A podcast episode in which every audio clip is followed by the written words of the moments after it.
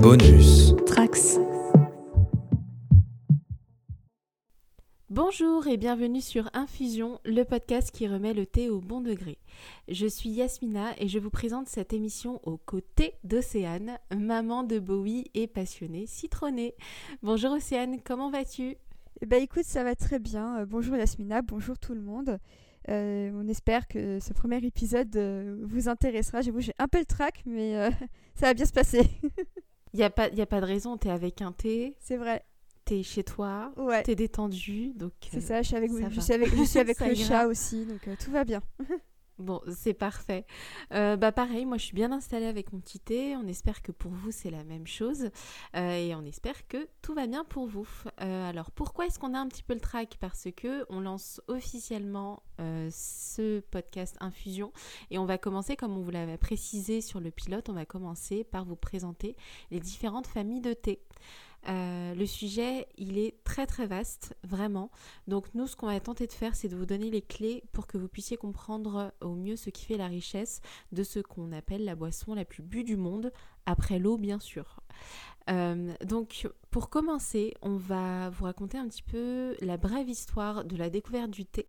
Le thé donc aurait été découvert euh, par les Chinois vers 2700 euh, avant Jésus-Christ, hein, je précise bien vers. Ça commence donc par une légende qui est encore racontée aujourd'hui, euh, c'est la légende de Shenlong, qui est un héros de la mythologie chinoise pour certaines sources, qui était un empereur pour d'autres sources. C'est lui qui aurait découvert le thé par hasard, puisque en Chine à cette époque-là, on buvait l'eau bouillante euh, pour des raisons sanitaires, tout simplement. Donc euh, il l'a découvert par hasard, il y a des feuilles de thé qui seraient tombées dans son eau, et c'est comme ça qu'il aurait découvert le Quelle thé. légende quand même. Incroyable. T'imagines, t'es là, tu t'es t'es Quelle, pépère, quelle et il y a des feuilles qui tombent dans ta tasse, tu te dis, ok, ça va s'appeler le thé. C'est trop génial. C'est ça, il les a, il les a pas enlevés, il il l'a bu direct dedans. voilà, c'est ce qui ferait, ce serait, serait l'origine du thé. Euh, nous, en Occident, la découverte, elle a été beaucoup plus tardive, hein, forcément, euh, via les premiers missionnaires. Euh, ça a été une découverte assez marginale au XVIe siècle. L'introduction s'est vraiment faite un siècle plus tard par les Hollandais. Euh, au niveau des pays d'origine, bien sûr, l'origine principale est la Chine, mais le thé est également récolté dans d'autres euh, pays, dans d'autres terres, des terres au climat plutôt chaud et humide. Euh, je ne vais pas tous les citer, mais bon, bien sûr, on a la Chine, on a Taïwan, on a le Sri Lanka, on a l'Inde, le Japon, la Corée du Sud et d'autres que j'oublie. Euh, on a l'Afrique du Sud, mais la particularité, c'est que là, c'est plutôt spécialisé dans le rooibos, Ouais. dont on parlera pas aujourd'hui, mais dont on parlera plus tard. Soon. Le thé, donc, euh, la particularité du thé, c'est qu'en fait, ça vient d'une seule et même plante. Ça vient du Camellia sinensis, euh, qu'on appelle aussi le théier. C'est ce qui est utilisé pour produire euh, le thé. Donc, en fait, ça vient d'une seule et même plante. Et moi, je dois avouer que j'étais pas du tout au courant avant très récemment. Je sais pas si Océane, tu le savais. Je savais pas du tout. En fait, ce qui est marrant, c'est que ça va faire donc depuis 4 ans et demi à peu près que je bois beaucoup de thé. Et c'est vrai que je me suis jamais posé la question de d'où est-ce que ça vient en fait. Pour moi, c'est tellement naturel, c'est tellement inné que je me dis que ça existe depuis la nuit des temps. Et en fait, on se rend compte que pas du tout et qu'au final, je trouve que l'apparition du thé, mine de rien, ne serait-ce qu'en Europe, est assez récente quoi. Ça fait même pas mille ans qu'on a euh, le thé, alors que pourtant, on, sait à quel point c'est une culture euh, à part entière dans certains pays comme le Japon et tout ça. Et c'est pour ça que, que je trouve ça d'autant plus fascinant euh, d'en apprendre autant euh, via ce podcast. Ouais, ouais, c'est vraiment un sujet qui est super vaste et euh, ça a été même euh, difficile de synthétiser les choses pour vraiment vous les rendre compréhensibles et vous donner la clé qui va vous permettre bah, d'ouvrir la porte de la découverte du thé. Ouais, moi pareil, j'avoue que je savais que ça a été découvert assez tard. En revanche, moi je savais pas du tout que ça venait de la même plante. Ça a été ma grosse surprise. Donc euh, le secret, bien sûr, il a été gardé très très longtemps. En Europe, on est au courant de ça seulement depuis le 19e siècle. Donc c'est ce que tu disais, Océane, c'est très tardif. Euh, donc le secret en question, je vais vous le révéler, hein, vous avez hâte. Le secret, c'est tout simplement l'oxydation. Donc l'oxydation, c'est un phénomène naturel dans lequel euh, la plante bah, qui est cueillie commence à faner. Dès le moment où on l'arrache, elle commence à faner. Euh, c'est le même process qui se passe avec une pomme. On croque dans la pomme, euh, on va la laisser euh, à l'air pendant une heure, ça devient noir. Voilà, c'est le même process qu'est l'oxydation. Sauf que là, dans la fabrication du thé, le but, c'est de maîtriser ce processus. Ce qui fait que, en fait, nous avons six familles de thé euh, différentes. Donc euh, là, on va commencer à jouer au jeu des six familles. Est-ce que, Océane de, de tête, tu connais toutes les familles de thé? Alors, le thé blanc, le thé noir, le thé vert, évidemment, le thé sombre, euh, le thé... Alors, certains appellent ça le thé rouge, mais je ne sais pas si c'est un nom à part entière ou pas. Euh, on a également le thé jaune, mais alors ça, euh, c'est vraiment hyper rare. Moi, je, personnellement, je n'ai jamais goûté encore. Et on a le oolong. Ouais, et c'est bah, ça. C'est tu en as cité 7 parce que justement le thé rouge, on l'appelle aussi enfin le thé rouge c'est l'appellation du thé noir par les chinois mais c'est aussi une appellation qu'on donne au rooibos Ah, qui est oui. une plante complètement différente. Et c'est pour ça qu'on a fait le choix de ne pas vous en parler sur ce numéro et de vous en parler un peu plus tard, parce que ça va être très intéressant aussi de parler du rooibos euh, à part. Donc euh, oui, on a six familles de thé, donc euh, bravo. En as même cité plus. Donc, euh, on va commencer donc par vous présenter les différents thés selon le degré d'oxydation et selon aussi le taux de caféine. Donc on commence par le thé vert. Euh, le thé vert, on est sur des thés qui ne sont pas oxydés du tout. Euh, on- c'est un thé qui a une saveur assez florale et en fait euh, le process euh, bah, d'oxydation, il n'y en a pas. C'est qu'en fait on neutralise l'oxydation, on ne le laisse pas euh, oxyder, même pas un petit peu. C'est ce qui fait euh, la particularité du thé vert. Donc voilà, c'est pour, en vulgarisant, c'est la description globale du thé vert. Euh, bien sûr, au niveau des étapes, moi je ne vais pas vous donner toutes les étapes de tous les thés, euh, parce que de toute façon, on va vous donner les sources nécessaires pour que vous vous renseigniez sur ces process qui sont très très intéressants. Euh, donc ça, c'est pour le thé vert. Le thé blanc, lui, il est issu en fait de récoltes euh, qui sont constituées uniquement de bourgeons. On fait vraiment le moins de manipulation possible sur le thé blanc, c'est ce qui fait sa particularité. Euh, donc en fait, les bourgeons, on les laisse sécher naturellement à l'air libre ou alors si on est vraiment pressé à l'aide de, de ventilateurs. Voilà, c'est la seule chose qu'on fait plus ou moins subir au thé blanc. Donc ensuite, on va parler d'un thé qui est très très rare. C'est le thé jaune. C'est un sujet pareil que moi que je ne maîtrise pas du tout. Le thé jaune, j'en ai jamais bu pour la simple et bonne raison que c'est un thé qui est très rare, qui est récolté, si je ne dis pas de bêtises, une seule fois par an. La production, donc, elle est très marginale. Euh, c'est un thé dont on dit qu'il est très légèrement fermenté et dont les caractéristiques, en fait, se situeraient entre le- entre les thés blancs, puisqu'on est sur le bourgeon, et les thés verts, puisque euh, pas- certains thés verts un peu euh, haut de gamme, on les appelle les thés jaunes. Voilà, donc c'est un peu, c'est un peu un thé mystérieux pour moi, je, je l'avoue. Euh, donc ensuite on a le thé oolong, hein, tu l'as cité aussi euh, Océane, Ouais. qu'on appelle aussi le thé bleu-vert. Euh, le thé oolong, sa particularité, c'est que l'oxydation, elle est en fait interrompue à un certain stade. On peut avoir des thés très faiblement oxydés à 10%, on peut aller jusqu'à 70% d'oxydation. C'est un thé qui est très faible en théine, donc l'avantage c'est que vous pouvez le boire le soir. Ensuite, on va passer à un thé qu'on connaît très bien, c'est le thé noir, qui euh, donc est appelé également le thé rouge, puisque le thé devient rouge une fois que la, boisson est infusée. Donc les Chinois l'appellent le thé rouge. Euh, on est sur des thés qui sont totalement oxydés, hein, 100%. Euh, donc il a, c'est un thé qui a énormément de caféine et c'est pour ça que beaucoup de personnes boivent ce thé le matin, puisqu'on est plus sur un stimulant qu'un excitant. Donc ça peut être une bonne alternative au café. Et c'est une boisson qui a une saveur un peu plus boisée que les autres. Et pour finir, la sixième famille, c'est le thé sombre. Euh, le thé sombre, c'est un thé qui est fermenté. C'est un thé dont on dit donc se bonifie avec le temps, comme du vin. Euh, donc on est sur un thé euh, vieilli. Et le plus connu, c'est le puer. Je ne sais pas du tout si je le prononce bien, mais c'est le puer. Et donc on apparente la saveur du puer à un produit fumé. Océane, est-ce que tu en as déjà bu du thé sombre? Alors, soit j'en ai bu, mais je savais pas que c'était du thé sombre, donc euh, je serais incapable de te dire un nom de thé sombre que j'aurais goûté. Soit j'en ai pas du tout euh, goûté de ma vie, mais euh, c'est quelque chose qui m'intéresse quand même, un peu comme le thé jaune. En fait, euh, c'est tellement mystérieux que j'ai au moins envie de, de le goûter une fois pour voir ce que ça vaut et, et pas mourir trop bête. Mais oui, non mais pareil, tout à l'heure justement, je, je cherchais le thé jaune pour voir euh, où est-ce que ça se vendait et il y a un thé jaune qui est, qui a été vendu, qui est en vente pardon, chez Benjamin et Barton, mais en fait il ne l'est plus du tout.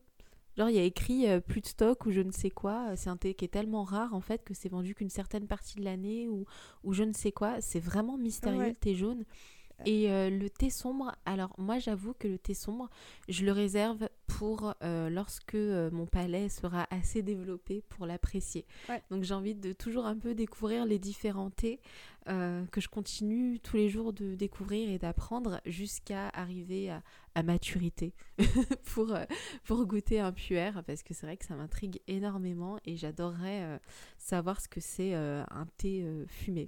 je sais que celui du palais d'été est très très bon. Enfin, j'ai eu cette source par ce, qui est la personne qu'on appelle maintenant mon mari actuel. Donc voilà, qui l'a goûté et qui m'a dit que c'était excellent. Donc il faudrait peut-être que je le découvre bientôt. En ce qui concerne le thé jaune, alors je sais pas du tout ce qu'il vaut. Mais euh, sur euh, la boutique de Wittard, euh, il y en a un qui s'appelle le Yellow Sun, qui a l'air plutôt pas mal et qui est en vente actuellement. Donc je sais pas si ça va durer. Mais, mais en tout cas, sur Wittard, il n'y en a qu'un seul modèle. Donc à voir si vous avez envie de tester, d'être curieux. vous pouvez tester en tout cas, enfin Wittard, je pense qu'on parlera pas mal de cette maison, mais en général, ce qu'ils font est plutôt bon, donc j'ai confiance en eux. Ouais, on est plutôt sur des thés de qualité. Euh. En plus, ce qui est, ce qui est marrant, c'est que moi, j'arrive pas encore à faire la distinction entre le thé jaune, le vrai thé jaune, et le thé vert qu'on peut appeler aussi le thé jaune. Enfin, il y a certaines variétés de thé vert qui sont haut de gamme, de ce que j'ai vu, qu'on appelle les thés jaunes. Et donc, il y a certaines boutiques qui disent que c'est jaune, mais c'est pas du vrai thé jaune. Enfin bon, j'ai pas, j'ai pas tout compris, j'avoue. Euh, donc, toi, Océane, quel est le thé ton thé euh, préféré, le thé que tu as le plus dans ton placard Alors déjà, bah, moi je suis plus team thé noir en fait. J'ai un peu de mal avec le thé vert que je trouve un peu, euh, un peu écœurant en fait. Et là, en, pendant ce podcast, je bois le Dune d'épices de chez Daman Frère qui est un thé vert et euh, ça, confirme un peu tout ce que je n'aime pas en tout cas dans le thé vert, même s'il y en a certains que j'apprécie quand même évidemment. mais le thé que j'aurais peut-être le plus, en fait, ça dépend parce qu'il y a des moments où parfois les magasins n'en ont plus et tout ça. Mais je sais que le thé que j'ai le plus bu dans ma vie, c'est un thé blanc. Euh, et c'est euh, le Paris-Provence de Mariage Frère. Euh, c'est un thé, donc c'est un, thé blanc qui a la lavande, à la menthe et à la rose. Et c'est vraiment, je pense, mon thé préféré de tout ce que j'ai goûté depuis, depuis 4 ans. Donc c'est ça aussi, je suis plutôt de thé noir, mais c'est vrai que mon thé préféré est un thé blanc. Donc c'est assez ironique quand on sait que c'est peut-être un peu plus marginal que les deux grandes familles qui sont euh, le thé noir et, le thé vert. Et toi du coup? Euh, alors moi c'est plutôt thé vert. Tu m'as vraiment donné envie avec le thé blanc euh, mariage il, est, il est incroyable. J'aimerais bien le goûter. moi je suis plutôt team thé vert parce que c'était par réflexe que je me tournais plus vers les thés verts que les thés noirs. les thés noirs sur lesquels je suis restée sur des, des mauvais souvenirs. Des thés qui étaient je trouve écœurant, tu vois, contrairement au thé vert, euh, que je trouvais plus fort en goût, que, que je trouvais pas très subtil et, euh, et un peu écœurant. Sauf qu'en fait, c'est juste que je buvais de très mauvais thé, que je laissais infuser trop longtemps. Ah bah oui. Et ça vient de ça. Donc en fait, par la suite, euh, j'avoue que je suis toujours team thé vert, beaucoup mais j'apprécie de plus en plus euh, les thés noirs, ça dépend lesquels. Euh, je sais que je préfère les boire le matin, les thés noirs, parce que les thés verts le matin euh, m'écœurent un petit peu plus, c'est vrai. J'ai un peu, surtout à jeun, en fait, de boire le thé vert le matin, ça me donne un peu envie de vomir, des nausées, c'est bizarre, mais non, non mais c'est normal. Donc c'est vrai que le matin, un petit Earl Grey. des familles, ça fait toujours plaisir. mais je suis ouais, team thé vert que j'ai sous toutes les formes. Euh, effectivement. Océane, tu voulais ajouter quelque chose? Euh, bah, Du coup, malgré tout, pour un peu sauver la face, euh, j'ai envie de parler d'un thé vert que j'aime beaucoup. et je vais rester sur Wittard ah. en parlant du, de leur mangue bergamote qui est à tomber par terre. Me semble-t-il que c'est un thé vert, si je ne dis pas de bêtises. oh oui. et, et, le fait est que c'est. En fait, à la base, je, je, vais tout confesser maintenant, comme ça tout le monde me jugera maintenant d'emblée. C'est que je ne suis pas fan d'Earl Grey peu importe la, boutique dans laquelle j'ai pris ou acheté ou bu du Earl Grey, à chaque fois je n'aime pas ça. Même si c'est un mariage frère qui, voilà, c'est pas la pire des maisons non plus, mariage frère, je n'aime pas. n'importe quelle boutique où j'en ai bu, en fait, ça ne me va pas. Et, et, pareil pour le Wittard d'ailleurs, même si mon copain adore ça, du coup à chaque fois bah, je vais en prendre une grosse boîte comme ça, il me laisse tranquille avec. Et quand je suis tombée sur le manque bergamote, je me suis dit, est-ce que ce serait pas une bonne alternative à la bergamote qui, qui, dont j'adore l'arôme, mais dont j'adore la, mm. senteur, mais pas forcément euh, l'arôme quand je, quand je le bois. Et je trouve que mangue bergamote, c'est un très bon mélange pour les gens comme moi qui n'aiment pas forcément le Earl Grey. Euh, la senteur de la mangue euh, passe super bien, surtout que c'est la saveur qui passe en priorité par rapport à la bergamote. Et du coup, c'est vraiment un thé que je bois depuis bientôt deux ans. Et euh, rien que de sentir l'odeur, ça me, ça me fout un immense sourire sur le visage parce que ça sent super bon. quoi. Et c'est vrai que ça, c'est un critère, euh, un des nombreux critères qui m'attire, euh, qui est intéressant pour moi quand, quand je suis attirée vers un thé, c'est l'odeur que ça dégage. Et je trouve que celui-là, même si vous n'êtes pas vraiment fan de thé vert ou de bergamote, celui-là, il passe vraiment super bien. Ouais, je suis d'accord. Je l'ai découvert récemment et j'ai adoré ça a été un vrai, un vrai coup de cœur. Bah, surtout que en plus, pour moi, c'est un thé qui est idéal. c'est totalement dans mes goûts, donc c'est vrai que ça m'a plu euh, directement. Euh, c'est vrai que j'ai pas parlé de thé blanc aussi. Je suis assez d'accord avec toi. Moi, j'ai un thé blanc qui est un de mes préférés et qu'il faut vraiment que je me reprenne. C'est le Marco Polo. Ah, mais oui. De Mariage Frère. Mais oui. Parce qu'en plus, le Marco Polo, me semble-t-il, il est décliné en plusieurs sortes de thé chez Mariage Frère. Oui. Il me semble que tu as le rouge, oui. tu as le vert. Et alors, bah, du coup, toi, pour mon anniversaire euh, l'an dernier, tu m'avais pris le blanc. Et euh, je trouve qu'il n'y a pas photo. C'est la meilleure version du Marco Polo euh, de Mariage Frère. Pour moi, c'est vraiment la version thé blanc. Il n'y a pas de comparatif possible. Aucun doute. Ouais. Je suis totalement d'accord. J'ai bu le noir aussi. Et il est très bon. Hein. Mais le thé, il est incroyable le thé blanc. Il est, euh, il est léger en fait, il est rafraîchissant. Ouais. Il est très agréable euh, en début d'après-midi par exemple. C'est vraiment très très appréciable. Donc euh, voilà, je suis team, team Marco Polo. C'est ça. donc bon, bon, on a fait thé noir versus thé vert, mais on s'est quand même mis d'accord sur des thés noirs ou thé verts qu'on apprécie. Donc euh, voilà, c'est ça l'esprit infusion, c'est euh, de pouvoir échanger euh, sur nos préférences et de pouvoir aussi se faire peut-être changer d'avis sur ces préférences-là. C'est ça. Océane, est-ce que tu avais d'autres coups de cœur dont tu voulais parler? Est-ce que tu as d'autres choses à ajouter après cette présentation du thé de manière générale? Eh bien moi, un de mes objectifs, c'est de davantage découvrir le oolong parce que je n'en ai bu qu'un seul de chez Daman Frère qui est celui Passion des fleurs, me semble-t-il et que j'ai pas trop apprécié parce que euh, les arômes d'huiles essentielles me sautaient trop au nez, trop à la gorge et je trouvais ça limite un peu écœurant. Mais euh, j'aimais bien l'idée de ce houlon quand même. Je trouve que l'idée de base était bonne et je pense que l'une de mes prochaines curiosités en tout cas, euh, ce sera de découvrir le houlong. Donc si vous avez des suggestions à me faire, je suis toute, toute oui, comme on dit. Et bah pareil, Oolong aussi, j'ai très peu de connaissances sur ce thé-là euh, et euh, j'avais quelques préjugés aussi parce que ça dépend des oolongs. Maintenant qu'on a vu que l'oxydation est différente selon le oolong qu'on achète, en fait c'est super intéressant et ça peut être un univers très très riche à découvrir. Donc euh, si vous avez des suggestions, effectivement, n'hésitez pas. Voilà. Et ben euh, donc ce sera tout pour cet épisode. On a quand même résumé euh, les principales caractéristiques du thé. Si vous voulez aller plus loin, vraiment n'hésitez pas à vous renseigner sur euh, internet, sur YouTube. on va vous faire dans la description aussi, on va vous mener vers des liens euh, qu'on a pu utiliser pour se documenter vers euh, un livre, moi, qui est vraiment mon livre de chevet en ce qui concerne le thé, qui est très très passionnant, très intéressant, magnifiquement illustré et dont, euh, dont je vous parlerai dans la description. Donc bah, c'est la fin de cet épisode. Vous pouvez nous retrouver bien sûr, nous suivre et nous contacter sur les réseaux sociaux, sur Instagram, sur Infusion Podcast ou sur Twitter sous le nom de Infusion vous pouvez également nous retrouver via le label Bonus Tracks que l'on remercie encore une fois euh, pour l'accueil et pour l'intégration euh, à son réseau. Euh, n'hésitez pas aussi à écouter tous les autres podcasts du label Bonus Tracks. Il y en a pour tous les goûts, vous allez voir, c'est très intéressant. Et Océane, où est-ce qu'on peut te retrouver? Eh bien, donc je suis sur Twitter at Octanexit où je partage mes coups de cœur de thé et où je partage aussi mes tristesses quand les thés que je veux racheter ne sont plus euh, commercialisés. c'est malheureusement euh, le, lot, euh, le lot terrifiant de toute personne fan de thé, c'est de réaliser que l'un de ses thés préférés n'existe plus dans le commerce, RIP. Euh, sinon, vous pouvez également me suivre euh, effectivement via euh, mon podcast Lemon Adaptation Club, Lemon A Club sur Twitter et également sur Instagram.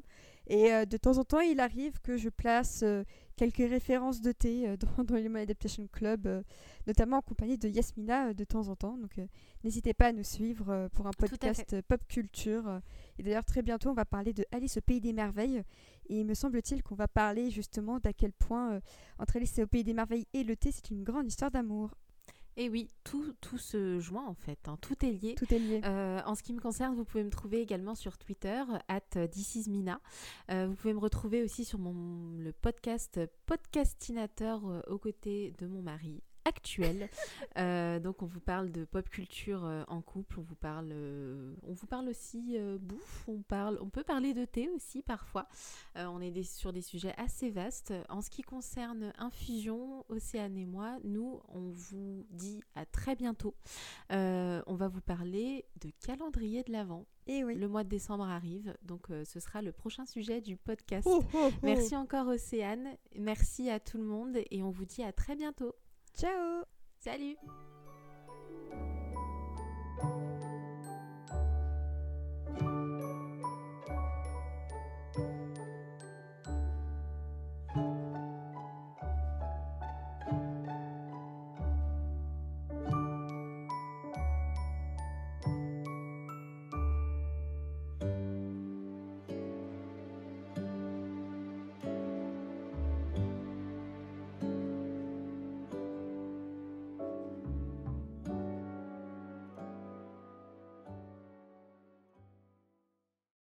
Huh.